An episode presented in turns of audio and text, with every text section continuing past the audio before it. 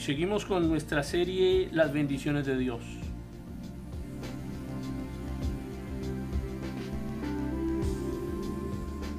Hay quienes pueden apreciar la salvación, pero no pueden apreciar las promesas.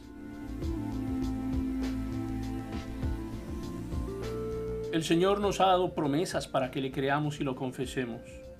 La palabra dice que todo lo que sembramos cosecharemos. Dios nos da la semilla para hacerlo.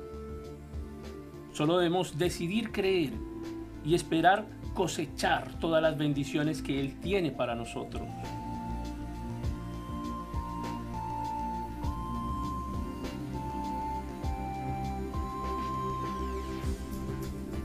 Y hemos repetido muchas veces, todo lo puedo en Cristo que me fortalece, todo lo puedo.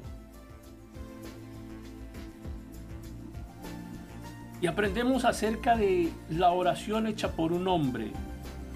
Vanidad y palabra mentirosa aparte de mí. No me des pobreza ni riqueza, manténme del pan necesario. No sea que me sacie y te niegue y diga, ¿quién es Jehová? O que siendo pobre hurte y blasfeme el nombre de mi Dios. Y esta oración parece que suena bien, pero no necesariamente lo es. Si lees detenidamente te vas a dar cuenta que en el verso 9, estamos en Proverbios, capítulo 30, 8 y 9. En el verso 9, él mismo revela su corazón al hacer la oración. Es decir, manifiesta las intenciones o motivos que lo llevaron a realizarla. Tan débil estaba su relación con Dios que dependía de su economía. Él se mantendría fiel al Señor mientras no tuviera ni abundancia ni escasez. Y eso es una oración que revela una mala actitud del corazón. Mostró su falta de carácter.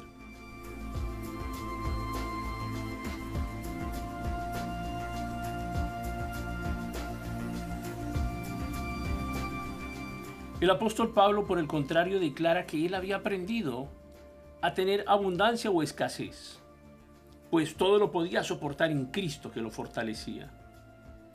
Pablo dio a conocer lo que había en su corazón con su declaración, diciendo que lo más importante no era la riqueza o la pobreza, sino el carácter fortalecido por Jesús.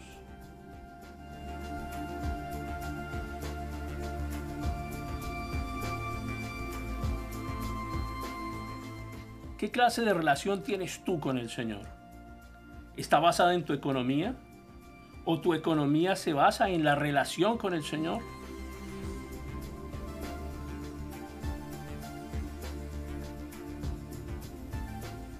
Quiero que vengas conmigo a ver cómo era este hombre que hizo esta oración. Es el mismo que habla de sí en Proverbios 30, 2, 3.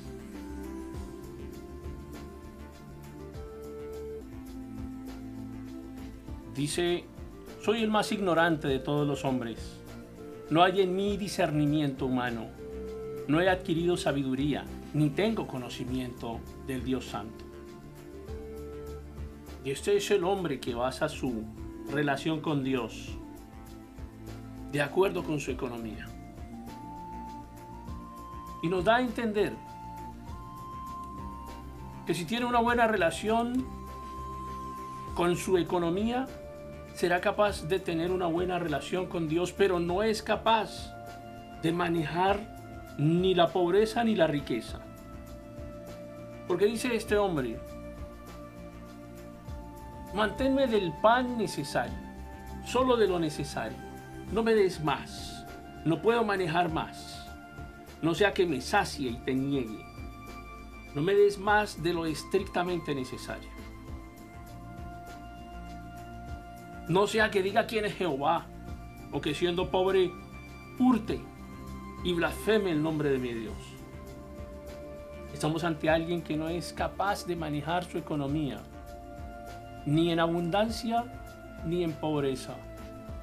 Su relación con Dios se basa en su situación económica. Porque si tiene mucho, abandonará a Dios y lo negará. Y si tiene poco, blasfemará el nombre de Dios.